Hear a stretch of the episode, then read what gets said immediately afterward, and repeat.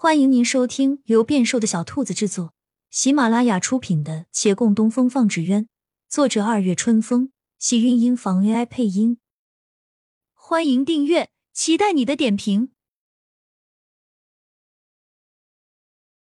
第二百零五集。多年前，朝廷动荡，令臣当道，到如今，虽还算不上国泰民安，但也已风调雨顺，达官贵族们不忧衣食。便想了些别的赏析玩乐之物，有喜好风雅之人对那瓷器起了兴趣。此时瓷器烧制官窑多，民窑少，就是有钱也不一定买得到。而正因为如此，权贵们反倒趋之若鹜，把拥有瓷器当作身份的象征。他们需求的多，那烧瓷的材料也就需求的多。在临边境的孝山，盛产瓷土，这里瓷土细腻。烧出来的瓷洁净细致，鲜少杂质，备受欢迎。只是位置险要，地界高，常年风寒刺骨，采瓷土的活又辛劳，劳累交加，饥寒交迫的环境，普通人坚持不下来，给再多钱也不肯去。后来这活计就落到了流放的犯人身上，不用给报酬，死了也不用负责，还能任打任骂。顶着鸡窝头的土匪何小飞，裹紧身上棉衣，气喘吁吁爬上山来，浑身虚脱的靠在石边休息，顺便探头向那劳作的工地看。监工的官差们甩着鞭子吆喝，劳作的工人们来来回回如行尸走肉，便是鞭子落到身上，也听不到一声痛呼了。他就在这一群人中看到了王锦玉。昔日他亲自将他绑上乌衣寨。那是他一袭长衣磊落，书生意气风发。后来又听说他金榜题名，风华无限。而今他听徐燕来的吩咐，天南地北的找到他时，见到的是眼前模样：褴褛衣衫，蓬头垢面，处处血痕，脊背佝偻。他起身，躲在离他最近的树后，学了几声鸟叫。王景玉好奇回头，隔着拦网。他又看到他眼窝深陷，颧骨高凸，唯那双眼睛还清亮。王景玉看到了他，但看了好一会儿也没想起他是谁。他不敢高声说话，在地上写下一个“飞”字。那人还是没想起来，他只好又歪歪扭扭写了“无一”二字。对方踌躇一会儿，终于有了反应，然而面露狐疑。不知乌衣寨中人不辞辛劳来找他何意？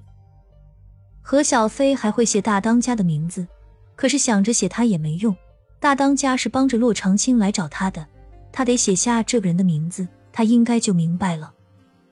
但他只学了几个对自己有用的字，骆长青这三个字，他一个都不会写。大当家说过，骆长青是他的姐姐，为什么两个不同姓的人是姐弟，他不知道。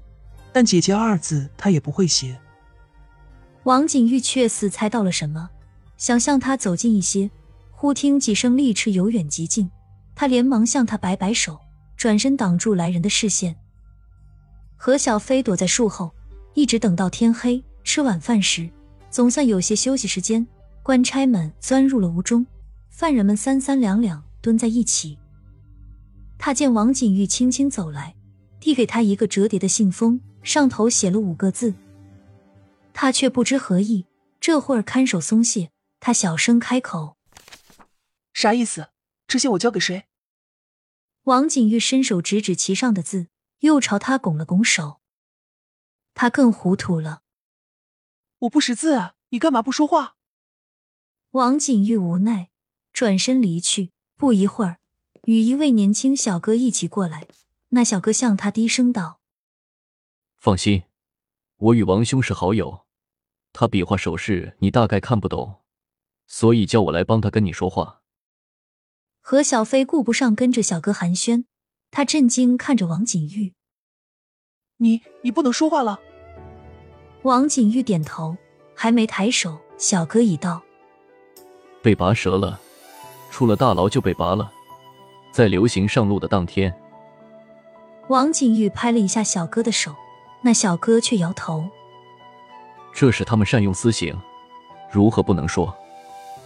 他抬手，那那小哥又道：“我知道你怕你家人担心，但既有人来寻你，定要他们为你伸冤啊。”他微微垂眸，摇了摇头。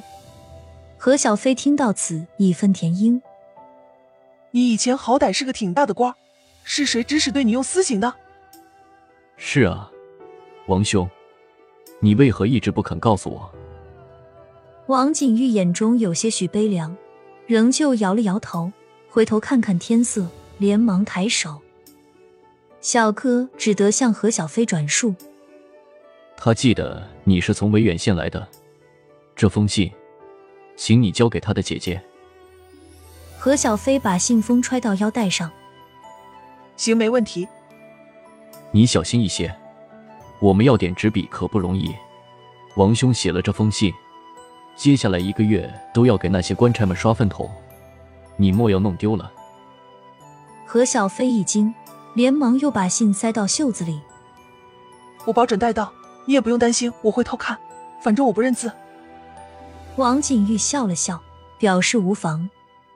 他又道：“你姐姐拜托我们大当家找你，大当家派了一些弟兄四处找，还是我最机灵，找到了你，但也找了这么久，费这么大劲。其实你姐姐就是想问你是不是被冤枉的，你要有冤屈，一定得说出来。”